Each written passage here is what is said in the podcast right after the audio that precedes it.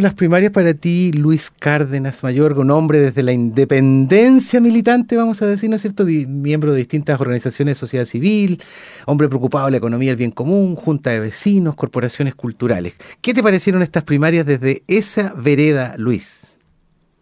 Mira, Eduardo, eh, contrario a lo que piensa la Andrea, yo creo que al menos tengo una mirada distinta, porque se nos ha planteado que de alguna forma Chile es una sociedad que vivía una convulsión política y seguramente bastante politizada en toda la estructura social, y además, eh, desde mi perspectiva, las élites eh, habían tratado de convencernos que además estamos eh, polarizados.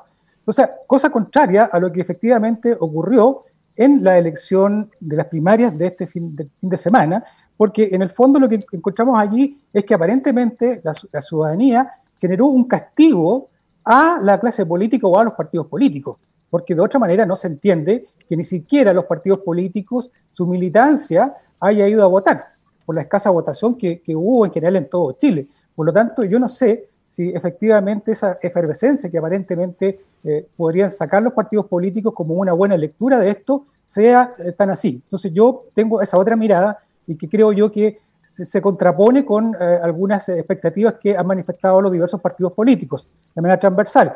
Y si nos vamos a, a ver si efectivamente qué tan democrática ha sido esta elección, podemos ver que solamente cuatro eh, sectores políticos o cuatro pactos generaron primaria, de un potencial de 1.440 elecciones que debiera haber habido, ¿verdad?, para, para poder romper lo que eventualmente la ciudadanía pide, solamente hubo 68 eh, elecciones. Entonces es, es, muy poco, hay un 2,5% eh, del padrón que votó, vale decir que, los partidos políticos ni siquiera llevaron a su militancia a votar.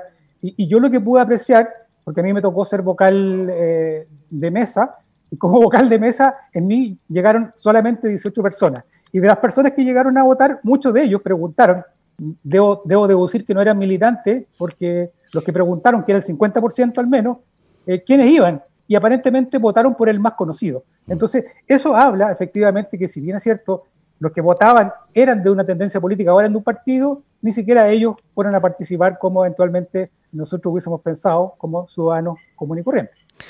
Gracias, Luis. Luis Cárdenas, eh, ¿qué crees tú de, de, la dificultad para los escaños a pueblos originarios? ¿Es pura voluntad política? ¿Es un cálculo que tiene que ver con una mirada más estratégica de los territorios? ¿Qué piensas tú? Bueno, yo, reitero que eh, sacar el, concepto eh, que plantea, sigue insistiendo la Andrea, de que esta es una sociedad polarizada. Yo insisto, y eso la ciencia política sí lo ha demostrado, que la polarización en este país solamente está en un sector mínimo de la élite política, no en el resto de la sociedad.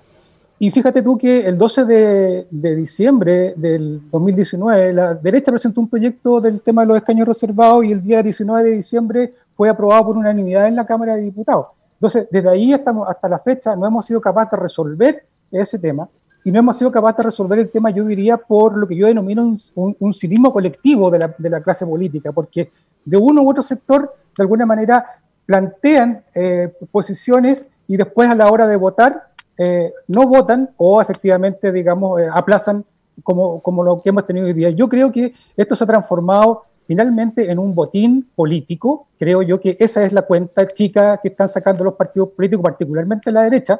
La derecha está con su fórmula conservadora de tratar de bloquear toda clase política, para, porque yo insisto que hay un racismo estructural en nuestro país y no es capaz de avanzar en eso. Por lo tanto, esa cuenta es, no, eh, partimos con lo que debiera ser son 24 escaños reservados, eh, sobre los 155, la derecha ha planteado ir bajando, hoy día estamos en 15, la oposición eh, pone 18, bueno, yo creo que debiéramos llegar a un acuerdo prontamente y, dejarnos de seguir pateando, digamos, a una población tan importante como son nuestros pueblos originarios. Una constitución no se construye sin nuestros pueblos originarios. Creo que sería el peor error políticamente que podría cometer nuestro país. Por lo tanto, hay que aprobar los, los 155 cupos más los 15 o 18 cupos que vayan a ser de los pueblos originarios. Eso debe ser así. Esa es mi convicción al menos y creo yo que es una deuda histórica que tiene la sociedad chilena con, los, con nuestros pueblos originarios.